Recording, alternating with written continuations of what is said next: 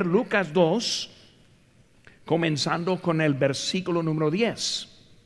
Lucas 2, 10 dice, pero el ángel les dijo, no temáis, porque he aquí os doy nuevas de gran gozo, que será para todo el pueblo, que os ha nacido hoy en la ciudad de David un Salvador, que es Cristo el Señor. Esto servirá de señal, hallaréis al niño envuelto en pañales, acostado en un pesebre. Y repentinamente apareció con el ángel una multitud de las huestes celestiales que alababan a Dios y decían, Gloria a Dios en las alturas y en la tierra paz, buena voluntad para con los hombres. Versículo 10 dice, os doy nuevas de gran gozo. Oremos, Padre Santo, Señor, gracias te damos por tu palabra que podemos leer en esta mañana.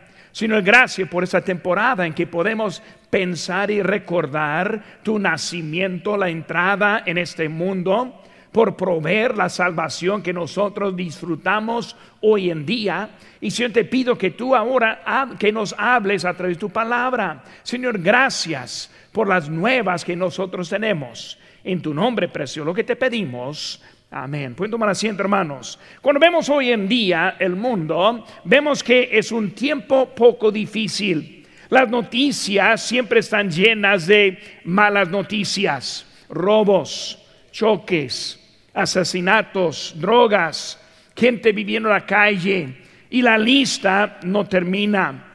La vida en general hoy en día no tiene muy buenas noticias los precios suben, el salario se estanca y siempre es más difícil vivir cada año. Y cuando vemos la religión hoy en día, vemos que tampoco provee mucha, mucho el área de buenas noticias.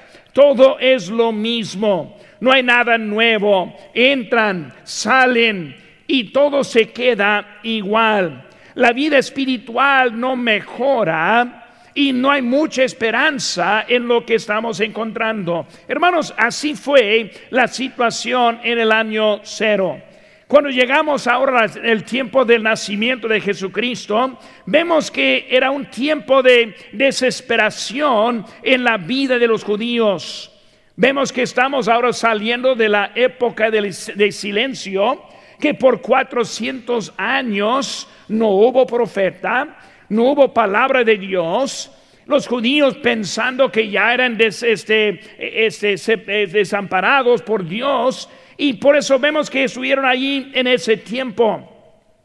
Roma era el poder, no hubo libertad, los impuestos eran muy altos y la pobreza muy grande. Vemos que en ese tiempo fue así. Pero vemos aquí en versículo 10 dice que porque aquí os doy nuevas de gran gozo que será para todo el pueblo.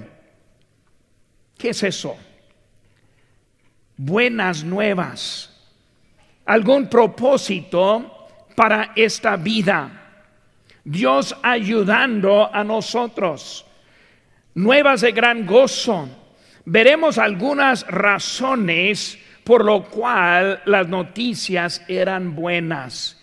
Y hermanos, igual en aquel año, nosotros vemos que en nuestra vida vivimos en tiempos difíciles, pero entendemos que algo bueno, especialmente entrando en esta temporada. Aquí tenemos unas notas en su boletín esta mañana y puede seguir apuntando los espacios ese que hay allí para poder saber lo que, lo que estamos aprendiendo. La primera cosa que vemos que las nuevas son buenas porque quitan el temor vemos que el temor se quitó. Versículo 10 dice, no temáis. Cuando pensamos en el temor, vemos que hay algo de, significado en esa palabra. Y cuando vemos el, temor, primera cosa que vemos que el temor sí es necesario. La Biblia dice en Proverbios 9:10, el temor de Jehová es el principio de la sabiduría.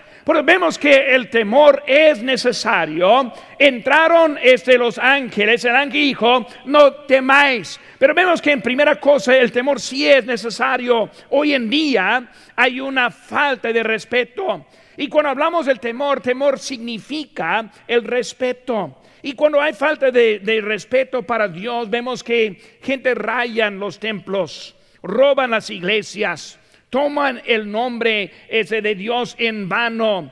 No hay respeto para Dios. Hoy en día la inmoralidad y homosexualidad está abierta, aumentando, aceptada por la comunidad. No hay respeto para Dios.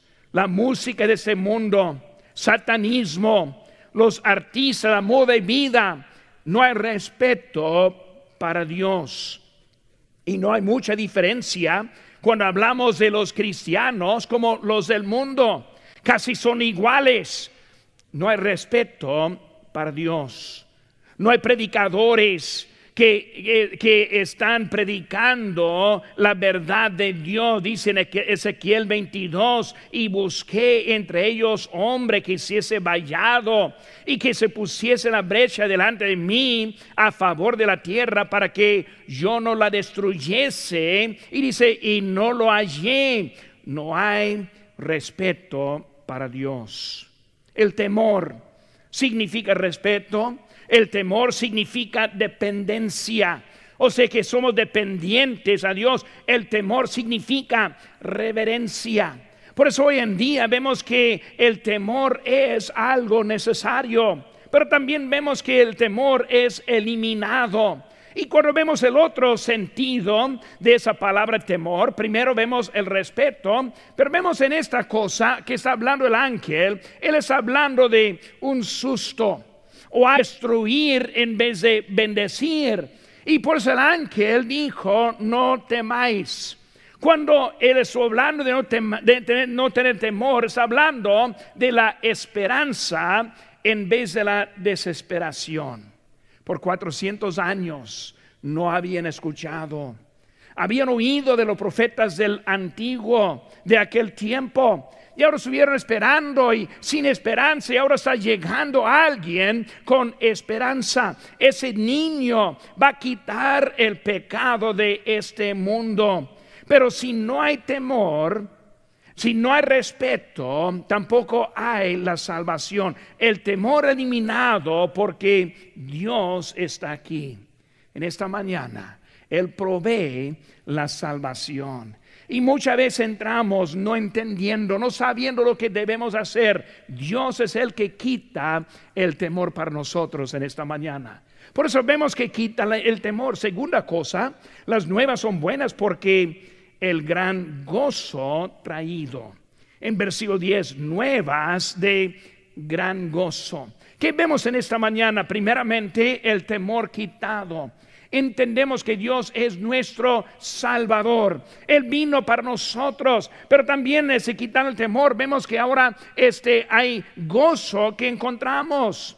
Vemos en su efecto que un bebé saltó en el vientre de Juan, de, este, de, de Juan el Bautista dentro de su mamá Elizabeth. Y vemos que en eso fue un gozo que vemos los reyes magos llegando. Ellos tuvieron gran gozo llegando los pastores. El gozo que encontramos en ellos. Hermanos, cuando viene el niño del pesebre, nos da el gran gozo. El mundo no tiene mucho para tener el gozo. El mundo tiene más viendo las cosas negativas que hay, y luego ellos no tienen ese gozo que Dios quiere darnos. Solo eh, en Él encontramos ese gozo. Su efecto también el Evangelio. En realidad el efecto no fue en el nacimiento, sino fue en el, en el Evangelio. Ese niño nacido, la única razón que fue diferente es porque ese niño es el Salvador del mundo. Ese niño va a cambiar la dirección de nuestras vidas. Ese niño va a darnos esperanza en la gloria que no hay antes de Él. Y por eso vemos que Él ahora está allí trayendo algo para nosotros. Ese gozo, este es para todos. Quita el temor, el gran gozo traído. Número tres, las nuevas son buenas porque son para todos. Será para todo el pueblo. No es pensando un poquito en eso. Y vemos la creación. Dios nos ha dado esperanza para Él. Dice la Biblia a judíos y a no judíos, a griegos. Dios ahora quiere extender la salvación a todos. Y en esta mañana cuando vemos en eso, no hay un pecado tan grande en que nosotros no podríamos ser salvos. No hay una estilo de vida tan apartada que no podríamos llegar a Cristo arrepentido y encontrar la salvación. Ese mensaje es para todos.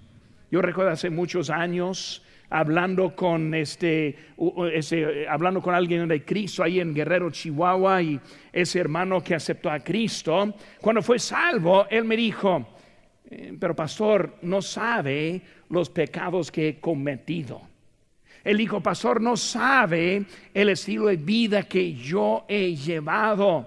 Y él me dijo, no es posible que Dios me puede salvar. Y esa persona aceptó a Cristo ese día después de hablarle y luego su vida se cambió de un día al otro literalmente. Y Dios le dio una esperanza que nunca había tenido antes. ¿Por qué? Porque la salvación fue para todos, para todos. Es la salvación para todos, es la salvación este para nosotros hoy en día.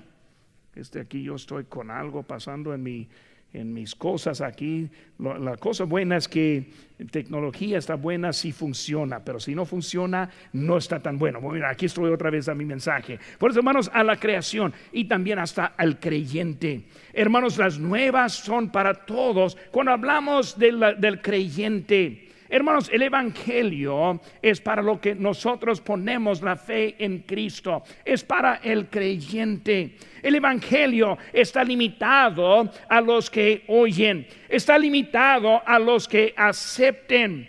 Hay unos que tienen un, este, una, eh, eh, un gozo y una esperanza a veces falsa, pensando que Dios es para todos sin su Hijo.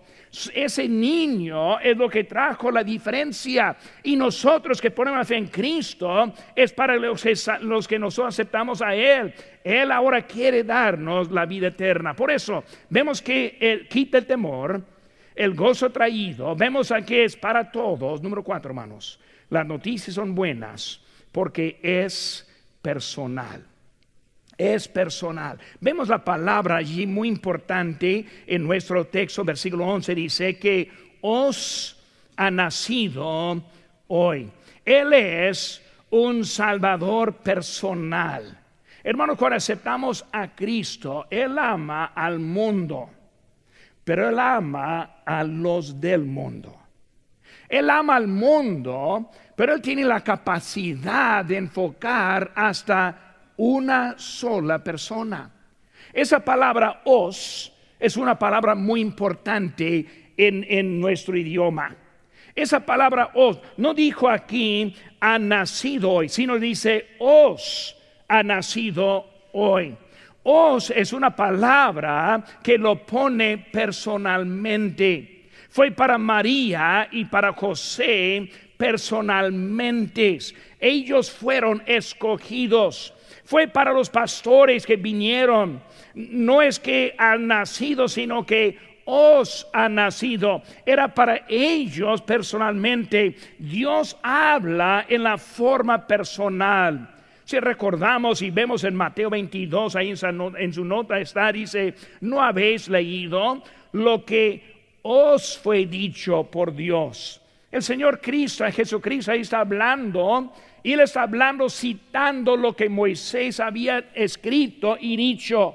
Y él está diciendo que fue para ellos los oyentes en ese momento. Hermanos, debemos entender, Cristo tiene algo para mí. Él tiene algo para usted. Es personal. Su vida no es como un grupo, sino su vida y su amor es para cada uno en la forma personal. Por eso Él es el Salvador personal, pero no solo el Salvador, sino también es el Señor personal.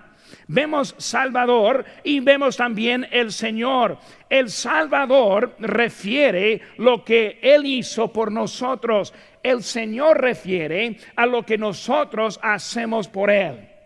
Él nos dio la salvación y ahora, como nuestro Señor, podemos vivir para Él.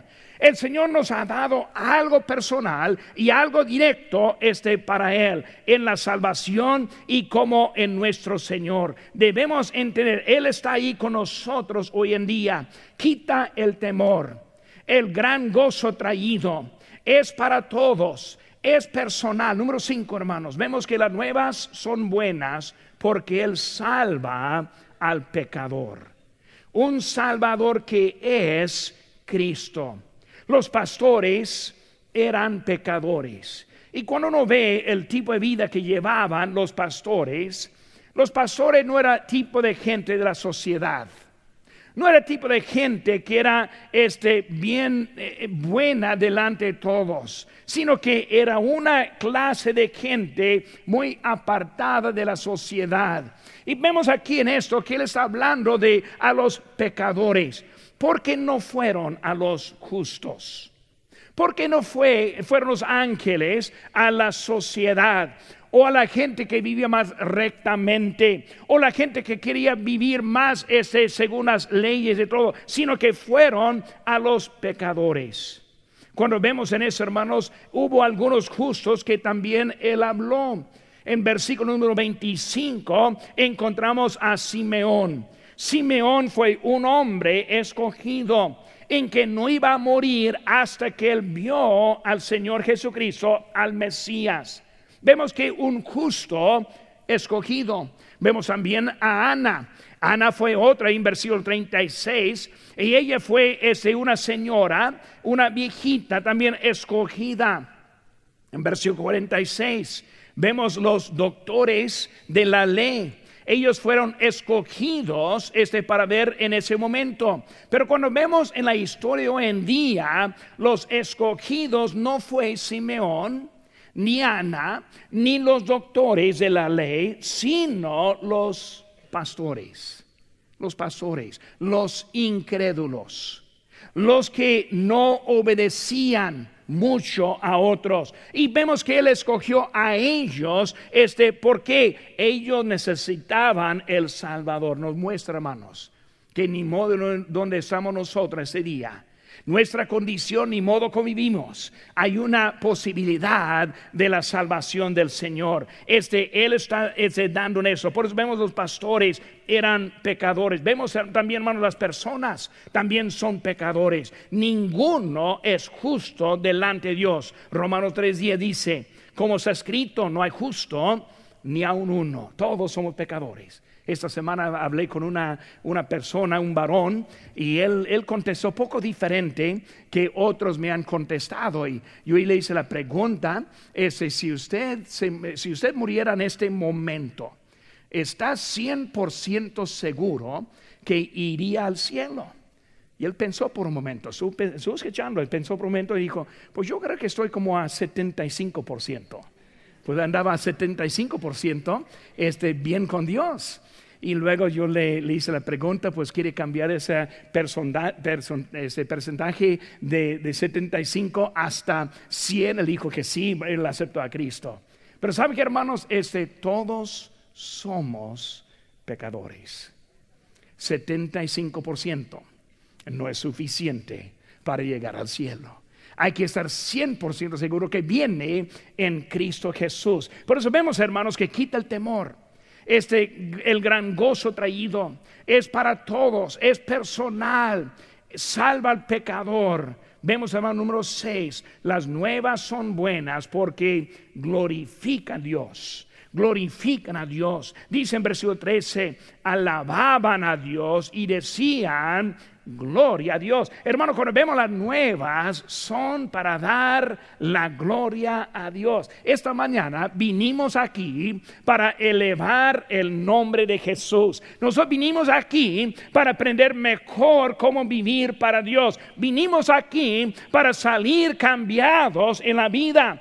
En eso, hermanos, glorificamos a Dios. Los pastores llegaron, ellos salieron glorificando a Dios. ¿Por qué? Porque la vida cambió con el, nacimiento de Jesucristo. Es algo que cambió la vida. Vemos, hermanos, alabanza a Dios. Los cantos, los himnos son para la gloria de Dios y no por el entretenimiento de los hombres. Hermanos, cantamos para, para Dios. Esta mañana el coro cantó. Cuando terminó, dije, gracias a Dios. Dios es Él quien está elevando. Cantamos el niño de pesebre en esta mañana y lo vamos a repetir hoy en la tarde porque estamos elevando el nombre del Señor. Es la alabanza, es para Dios, no para los hombres, sino para Dios. Vemos el propósito en Efesios 5, 19 dice, hablando de vosotros con salmos con himnos, con cantos que espirituales, es para Dios. El canto relata la gloria a Dios y vemos que es para Él. Dios es para Él. Toda música es para Dios. Para Dios. No solo la alabanza, sino también la adoración. La adoración este, viene de la alabanza. Nosotros cantamos. Y yo quiero que cantemos himnos espirituales. Quiero que nosotros estemos en el espíritu cuando yo vengo al púlpito. Yo no quiero que cantemos unos himnos sensuales. Yo no quiero que es algo que mueve el cuerpo, sino quiero que mueva el espíritu. Porque nos prepara para escuchar la palabra de Dios. No cantamos simplemente para llenar tiempo. No tenemos el coro porque no hay nada más que podemos hacer. No hay especiales porque les gusta todo el tiempo invertido en prepararse, sino que estamos llegando con una actitud de alabanza que produce la adoración. Y aquí estamos esta mañana para adorar a Dios. Dios quien envió a su Hijo Jesucristo, nacido en ese pesebre. Y hoy en día podemos, podemos elevar el nombre del Señor y adorar a su nombre. Hermanos, saliendo esta mañana. Si no salimos bien con Dios en esta mañana, no podemos salir adorando a Dios. La alabanza produce la adoración que produce el cambio en el corazón, el cambio en la vida y luego nuestra vida representa la adoración a Dios. Vemos ahora número siete, hermanos. Las nuevas son buenas porque producen la paz verdadera y duradera. Produce la paz verdadera y duradera. Vemos que dice en versículo 14, paz, buena voluntad. Dos cosas allí. Primeramente vemos la palabra paz. Hay que recordar que aparte de Cristo somos enemigos con Dios. Y hay muchos que no entienden eso. Ellos piensan, pues yo estoy viviendo aquí en este mundo, yo no quiero ser enemigo. Desde que nosotros no conocemos a Cristo, somos enemigos somos apartados de lo que Dios tiene en nuestra vida. En 1 Corintios 1:21 dice, y a vosotros también que erais en otro tiempo, dos cosas, extraños y enemigos. Siendo enemigo, hermanos, falta la paz. Todo ese otoño hemos hablado de viviendo sin vida, viviendo sin propósito viviendo ese no sabiendo cómo andar en este mundo, ni porque estamos aquí. En este otoño hemos visto muchos suicidios que representan los que no tienen esperanza, no saben por qué están aquí. Mucha violencia, unos quitando las vidas de otros, porque no sabemos por qué estamos aquí. Viviendo, hermanos, sin vida. porque somos enemigos de Dios, faltando la paz, llenos de ansiedad, no teniendo propósito, extraños a nuestro Dios. Vemos, hermanos, que ese nacimiento eliminó o eliminó la ansiedad y nos trajo la paz. Pero vemos otra palabra que dice ahí, la, voluntad, buena voluntad.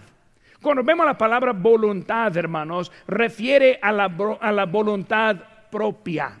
La voluntad propia. Propia en el sentido que es correcta, es buena, Buena voluntad refiere a lo que es buena, no necesariamente bueno para usted. Cuando está hablando de la buena voluntad, está hablando viviendo la voluntad correcta ante Dios. Dios nos trajo la paz, pero también nos trajo la buena voluntad. ¿Qué significa eso? Cuando no conoce a Cristo como su Salvador y el Evangelio está presentado, la voluntad correcta es aceptar a Cristo. Cuando está aquí en esta mañana viviendo en pecado, la voluntad buena es cambiar la vida y entregar la vida al Señor. Por eso la voluntad, no solo la voluntad, sino voluntad buena. Hermanos, en la voluntad buena nos portamos bien unos a otros. En la voluntad buena nosotros queremos servir a nuestro Dios. Con la voluntad buena queremos ser obedientes a todo lo que dice Dios. La voluntad buena cambia la dirección en nuestra vida. Por eso está hablando de la buena voluntad que encontramos en nosotros. La buena voluntad. ¿Tiene buena, buena voluntad en esta mañana?